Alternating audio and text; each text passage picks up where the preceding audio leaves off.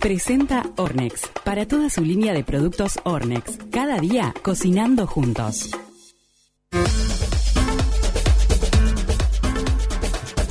Vino una compañera de la radio a increpar a Martín Terra eh, porque no porque está ¿Qué en le pasa contra de con la la freidora. freidora? Abrió la puerta, tiró todo y golpeó algo, no sé qué pasó. Ahí la luz Un portazo, hubo un portazo Sí, de- pero hay una luz que está colgando ahí, no sé, no sé se vino, vino desacatada. Dijo, no te metas con la freidora sin aceite, no te metas. Bueno, y se ahora increpó, Martín eh. está con miedo.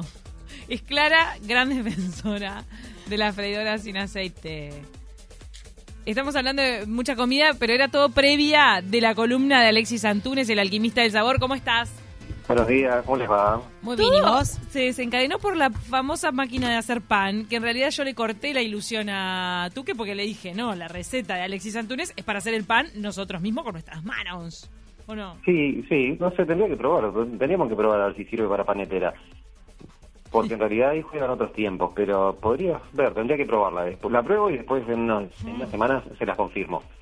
Una review, una reseña. Sí, ahí tendríamos que ver. Yo eh, la compré la panetera, después no fue muy fan de la panetera. Ah, no fuiste fan. mano. Mira, No, ves no. acá Eh, la tenés. opinión. Sí, la tengo. Ah, en casa hay de todo. Tengo soperas, freidoras sin aceite, panetera, hay de todo. Bueno, pará, ¿de qué lado estás con la freidora sin aceite? ¿De qué lado estás? Estoy a favor de las freidoras sin Ah, aceite. mira, a favor. Sí, pero un. Bueno, freidora, entre comillas, ¿no? Claro, no es freidora, es En vaporera. no es vapor- Tampoco, en realidad funciona No. con aire caliente. ¿Es Lo que hace caliente? es cocinar con aire caliente. Es aire caliente. ¿Sabes para qué es impecable? ¿Querés?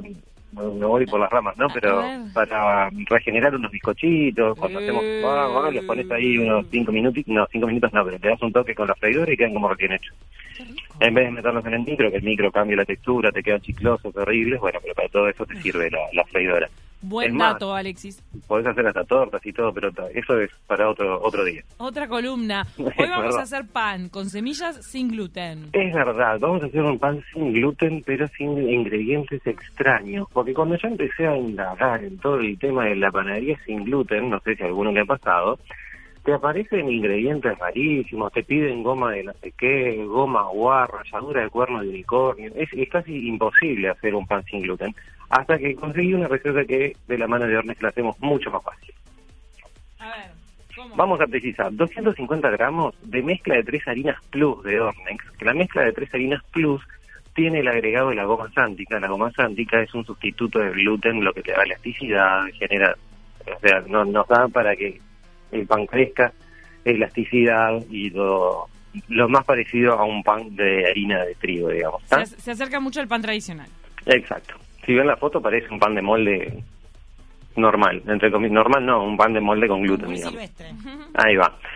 Después vamos a precisar 90 gramos de, trigo, de harina de trigo sarraceno, 50 gramos de leche en polvo, 10 gramos de levadura pacmaya, la levadura instantánea de Ornex, 100 gramos de mix de semillas, vamos a ponerle 50 en la masa y 50 por afuera, 50 centímetros cúbicos de aceite, un huevo levemente batido, una cucharada de miel, 260 centímetros cúbicos de agua y 10 gramos de sal. Y ahora manos a la masa, súper fácil. Tenemos dos opciones, lo podemos hacer en una amasadora, en una batidora doméstica o a mano. ¿Ya? Ponemos todos los secos, todos los secos, harina, el trigo sarraceno, este, la leche en polvo, la levadura, todo en un bowl. ¿tá? Y ahí de a poco le vamos agregando los líquidos. Eso sí, no pongamos la sal todavía. ¿tá? Vamos poniendo los líquidos y empezamos a batir, a amasar y queda como una masa semibatida. Cuando tenemos todos los líquidos, todo tomado, todo que queda como una masa media líquida, lo que hacemos es agregar la sal. ¿Por qué no agregamos antes la sal? Porque la sal cuando entra en contacto con levadura como que la mata y pierde. ¿tá? Tenemos Bueno, entonces es importante tenerlo en cuenta. Siempre para cualquier tipo de pan, con- para todo tipo de pan, o cuando hacemos corona, cualquier cosa, siempre la sal por fuera, lejitos de la levadura. Bueno, agregamos todos los líquidos, amasamos, amasamos, queda una masa con amasable, digamos. La- de- apenas unimos todos los ingredientes, acá no hay gluten que activar, no necesitamos amasar mucho. Cuando bueno queda toda la masa unida, metemos en una en un molde, una budinera, más o menos de unos 25 o 22 centímetros de diámetro. Pincelamos un poco con agua, le ponemos los 50 gramos de semillas que nos sobraron, ¿se acuerda que lo habíamos separado en 50 y 50? Ujú. tapamos con un nylon y dejamos lugar al doble del volumen. Después de que duplicó, lo que hacemos es horno Entonces precalentado. tenés que ponerlo por la mitad. Eh, Sí, o sea, la, por la la mezcla mitad. a la mitad del, del molde. Exacto. Y esperás a que se duplique. Y esperás a que duplique. ¿Cuánto tiempo dijimos? ¿Cuánto ten- que tenés que Leudado, el leudado depende de la temperatura de cada lugar, pero más o menos unas media hora, 40 minutos. ¿Hay que taparlo con pronto. algún Con repasador un o nylon. algo? Siempre con un nylon. Siempre con un nylon, mira. Ah, un nylon y después un repasador. ¿Por Esto qué sirve nylon? para hacer pizza también. Estoy tirando. También. Sí, claro. claro, para todo lo que leude. Siempre con nylon porque si no te genera cascarita. Mm. Claro. Esta masa en realidad es como un pan lactal que le hicimos un agregado de semillas. ¿Verdad? Es bien como el pan lactal que compras en, el súper, el pan de molde que compras en el súper. Es más, ahora después vemos para, para guardarlo. Eh, tenemos el pan leudado y lo que hacemos horno precalentado, 180 grados, y ponemos el, pan en el horno. Pero antes de poner el pan en el horno, que hacemos con un pulverizador, lo mojamos bastante. Y ahí que vamos a generar el vapor, que no tenés, salvo que tengas horno a vapor, este, y eso te va a dar humedad, cascarita crocante, más o menos eh, 30 minutos a 180 grados. Sacamos el pan, bajamos que se enfríe un poquito y desmoldamos y ya está pronto. Lo querés guardar para mantenerte el pan durante toda la semana, lo que haces tibio, no caliente, tibio, lo cortás en rodajas y lo congelas. Y ya tenés el pan americano, eh, digamos pan de molde americano lactal, de semillas, sin gluten, pronto para desayunar todos los días. Siempre hay que esperar a que se enfríe para cortarlo.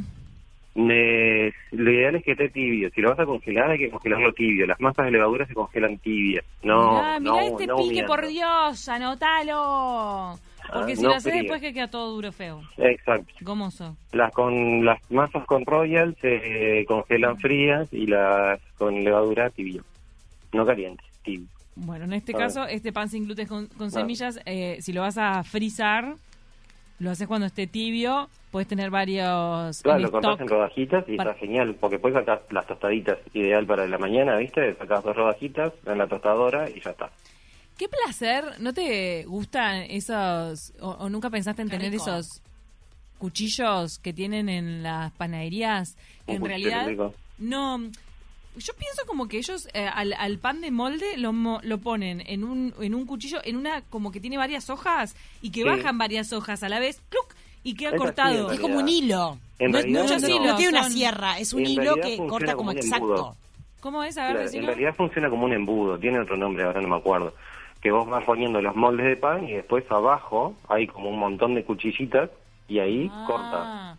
Bueno, ahí podemos irnos a la historia del pan de molde, caída. ¿no? Sí, que en realidad surgió por eso, en la revolución industrial, o sea, en, en Estados Unidos, después de la crisis del 29, que empezaron un montón de empresarios gastronómicos y todo, uno que dio el- con el pegue, así fue el que inventó la maquinita para cortar el pan. Así. ¡Ay! Entonces ahí empezó el pan de molde, porque te- Claro, ya te venía con la tostada eso- cortada. Claro, ¿y cómo se llama? Por eso le decimos pan americano. Antes, al, antes del pan americano, el que gobernaba el mundo era la baguette, eran los franceses. Eh, creo que sí, en Europa, pero sí, también. Ahí fue con la revolución industrial cuando empezaron los hornos a vapor. El pan es un mundo divino, porque en realidad Sí. es el alimento más eh, democrático, porque lo comen Sí. todas las clases sociales. Podríamos decir, antes el pan en Egipto era como... Y nos vamos a clase de historia. Eh, tendríamos que hablar con el sensei. Sí, pero. Un día tienen que hacer una columna en conjunto, está bueno. pero sí, o sea, el pan es, es maravilloso porque en realidad de los primeros panes y son los más democráticos. En sí, cuál es el que dominaba el mundo antes, no, no sabría decirte, porque cada región varía. Nosotros Claro. acá tenemos muy compartido con lo que es todo el Río de la Plata, pero te puedo decir que nosotros los uruguayos tenemos panes autóctonos como el pan marsellés. El pan marsellés no conseguís mucha historia porque es un pan propio uruguayo. Mira, ¿En serio? ¿En serio? Y, y porque el marsellés es, es ay, por Dios, tiene como una forma El pan marsellés tiene forma de herradura, con un cortecito, digamos, como con una muequita en el medio, y después lo que tiene adentro es una mistela, que es como una, un engrudo con harina de maíz, o polenta, podríamos decir. Es ¿Y- rico. ¿Y vos sabés quién lo inventó acá?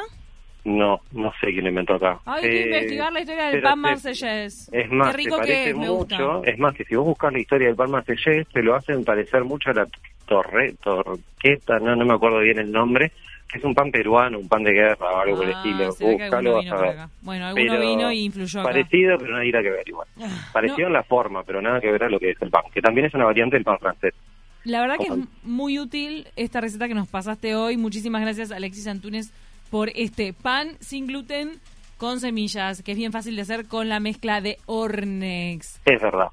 Aparte, no tiene nada que envidiarle a un pan con gluten común y la facilidad que te da Ornex que tenés la mezcla ya de harinas con la harina, con la goma sándica añadida. Muchísimas gracias. Nos queda pendiente esa columna de historia de los panes. Gracias, pasen bien. Alexis. Un abrazo. Besos.